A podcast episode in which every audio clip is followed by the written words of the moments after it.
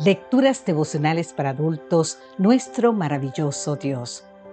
Cortesía del Departamento de Comunicaciones de la Iglesia Dentista del Séptimo Día Gascue en Santo Domingo, capital de la República Dominicana.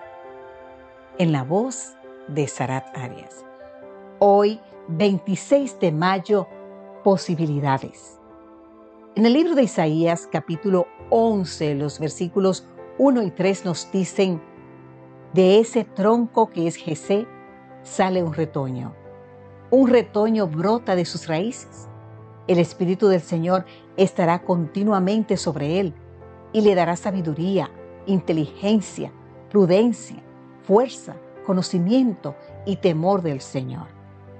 Él no juzgará por la sola apariencia, ni dará su sentencia fundándose en rumores. Ahora bien, ¿Es mala la persona que hace cosas malas?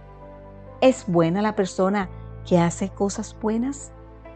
La tendencia humana es a considerar como mala o buena a una persona según sea su conducta. Pero hay un serio problema al juzgar de esta manera.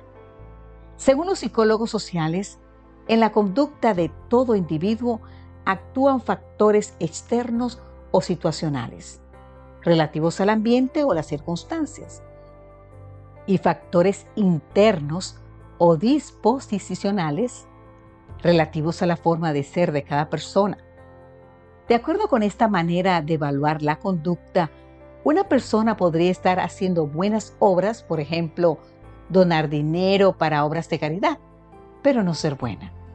Por otra parte, una persona podría estar viviendo de manera inmoral y aún así no ser mala en los más íntimos de su corazón. ¿De qué nos sirve saber esto? Nos previene en contra del error, tan común de juzgar al prójimo por lo que vemos. Y nos recuerda que nosotros miramos lo que está delante de nuestros ojos, pero Dios mira el corazón. Te invito a leer más en el libro de Primera de Samuel, capítulo 16. Y qué bueno es así, Puedes imaginar que habría sido de saqueo, el odiado jefe de los cobradores de impuestos, si Jesús lo hubiese evaluado por lo que la gente decía de él. ¿Qué habría sido de Saulo de Tarso, el perseguidor de la naciente iglesia, y de María Magdalena? Oh, María Magdalena. No puedo imaginar la cantidad de rumores que circulaban de ella. Pero he aquí que un día se atravesó en su camino alguien, al fin alguien, que vio no solo las apariencias, sino también las circunstancias que rodeaban su vida. Cuando a la vista humana parecía un caso perdido, Cristo vio en María actitudes para lo bueno. Te invito a leer más sobre esto en el libro El deseado de todas las gentes en la página 521 de la autora norteamericana Elena G. White. Cristo conocía las circunstancias que la rodeaban. Mientras los demás veían lo malo, el Señor vio en ella posibilidades.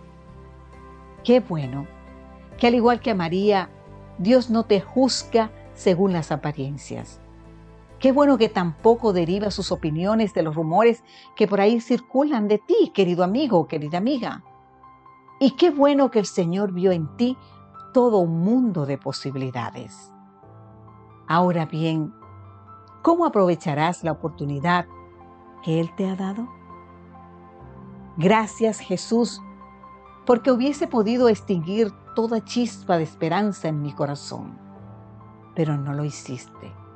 Ahora quiero poner a tu servicio todo ese mundo de posibilidades. Amén, Señor. Amém.